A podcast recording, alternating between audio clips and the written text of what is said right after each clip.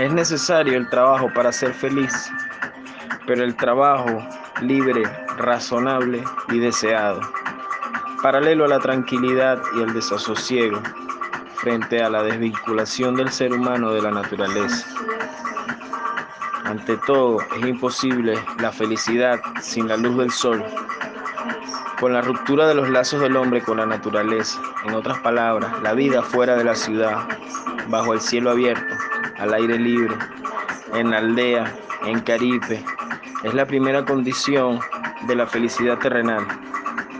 No tiene sentido la civilización, pero ¿quién le ha dicho que la civilización lo conduce a la felicidad? Ajá, dicen que la civilización se desarrollará, empezarán a dar vueltas los coches, todos serán felices. ¿De dónde sacan esas cosas? No, nuestra civilización, como la hubo antes, llegará a su fin y morirá, y más pronto de lo que ustedes creen. ¿Por qué? Porque no es otra cosa que la acumulación de los instintos monstruosos de la humanidad.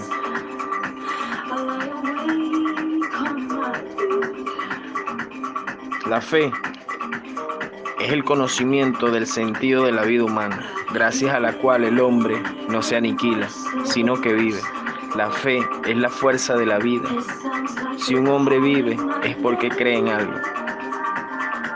Si no creyera, no debe vivir por algo. No viviría. Sin fe es imposible vivir.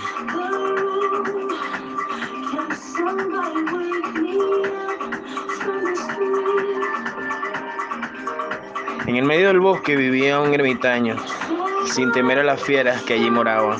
Es más, por concesión divina o por tratarlas continuamente, el santo, el, santo varón entendía el lenguaje de las fieras y hasta podía conversar con ellos. Algo crazy. En una, en una ocasión en que el ermitaño deseaba, descansaba debajo de un árbol, se cobijaron allí para pasar la noche un cuervo y un palomo, un cuervo y una serpiente, un ciervo y una serpiente. A falta de otra cosa para hacer y con el fin de pasar el rato, empezaron a discutir sobre el origen del mal. El mal procede del hombre, declaró el cuervo, que fue el primero en abordar el tema. Cuando uno come hasta hartarse, se posa en una rama, granza, todo lo que viene en gana y las cosas que se le antojan de color de rosa. Pero amigo, si durante días no se prueba bocado, cambia la situación. Y ya no parece tan divertida ni tan hermosa la naturaleza. Qué desasosiego, qué intranquilidad siente uno. Es imposible tener un momento de descanso. Y si vislumbro un buen pedazo de carne, me abalanzo sobre él ciegamente. Ni palos, ni piedras, ni lobos enfurecidos serán capaces de hacerme soltar la presa. ¿Cuántos parecemos como víctimas del hambre? ¿Cuántos perecerán más? No cabe duda el hambre es el origen del mal. El palomo se creyó obligado a intervenir apenas el cuervo hubo cerrado el pico. Opino que el mal no proviene del hambre, sino del amor. Si viviéramos solos, sin hembra, sobrellevaríamos las penas. Mas ahí vivimos en pareja y amamos tanto a nuestra compañera que no hallamos un minuto de sosiego, siempre pensando en ella. ¿Habrá comido? Nos preguntamos. ¿Tendrá bastante abrigo? Y cuando se aleja un poco de nuestro lado, nos sentimos como perdidos y nos tortura la idea de que un gavilán la haya despedazado o, que en, en el hombre la hayan hecho prisionera. Empecemos a buscarla por doquier con loco afán y a veces corremos hacia la muerte, pereciendo entre las garras de las aves de rapiña o en las mallas de una red. Y si la compañera desaparece, uno no come ni bebe, no hace más que buscarla y llorar. ¿Cuántos mueren así entre nosotros? Ya ven que todo el mal proviene del amor y no del hambre. No, el mal no viene del hambre ni del amor, arguyó la serpiente. El mal viene de la ira. Si viviésemos tranquilos, no buscáramos pendencia, entonces nos iría bien. Pero cuando algo se arregla de modo distinto a como lo quisieran, nos arrebatamos y nos ofuca. Solo pensamos en una cosa, descargar nuestra ira en el primero que encontremos. Entonces, como locos, lanzamos silbidos y nos retorcemos tratando de morder a alguien. en tales momentos no tiene piedad de nadie. Mordería uno a su propio padre o a su propia madre, podríamos comernos unos a los otros mismos. Y en el furor acaba de perdernos. Sin duda alguna, el mal proviene de la ira.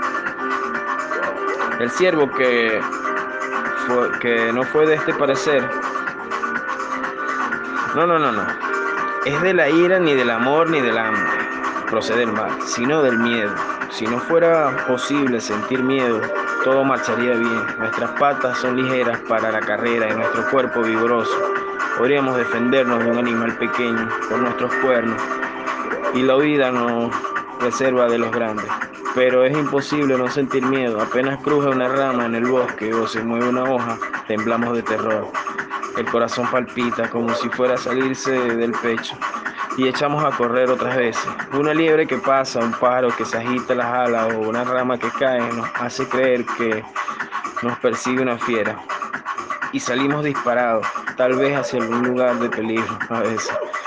Para esquivar un perro, vamos a dar con el cazador. Otros enloquecidos de pánico corremos sin rumbo y caemos por un precipicio donde nos espera la muerte. Dormimos preparados para echar a correr, siempre estamos alerta, siempre llenos de terror. No hay modo de disfrutar un poco de tranquilidad. De ahí deduzco que el origen del mal es del miedo. Finalmente intervino el ermitaño y dijo, no, el hambre, el amor, la ira ni el miedo, la fuente de todos los males, sino nuestra propia naturaleza. Ella es la que engendra el hambre, el amor, la ira y el miedo. Bueno, cuando son las 6 y 38 minutos, 8 minutos 27 segundos por acá.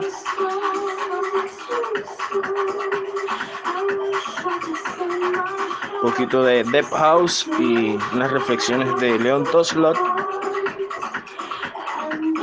para terminar la tarde de hoy, 9-11.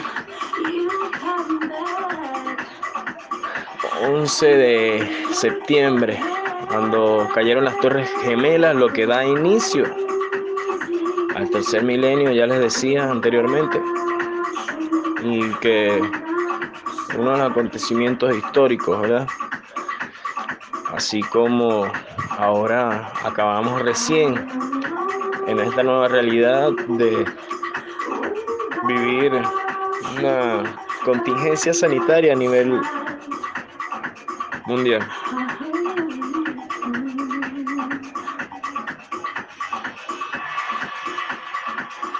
Damos gracias, cheche, merci, obrigado, spasiba, arigato. A toda la gente que despierta y que de alguna manera con su creatividad ayudan a hacer un mundo mejor y no tan solo para sí, sino para todos los demás. Eso es lo que queremos, hacer un mundo mejor. Gracias.